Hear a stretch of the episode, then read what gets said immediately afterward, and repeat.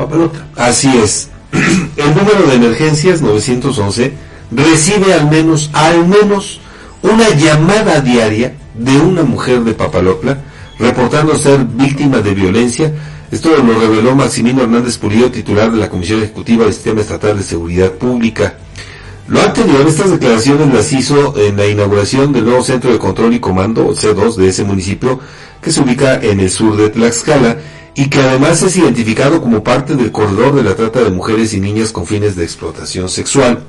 Hernández Pulido destacó que con la integración de este centro de control y comando, se incrementan los puntos de monitoreo inteligente, obviamente, dice, en coordinación con el C5 y estatal, y resaltó la importancia del nuevo centro debido a la grave problemática de violencia contra las mujeres en Papalotla, dada su cercanía con la vía corta Tlaxcala-Puebla.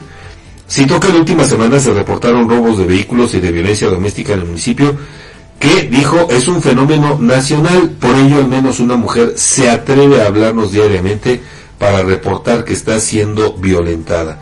Reconoció que Papalotla ha trabajado en materia de seguridad con cinco sesiones de Consejo Municipal, integración de 19 comités vecinales de participación ciudadana y el avance del 100% en su reglamento de justicia cívica. También destacó la activa participación de dos redes de mujeres constructoras de paz.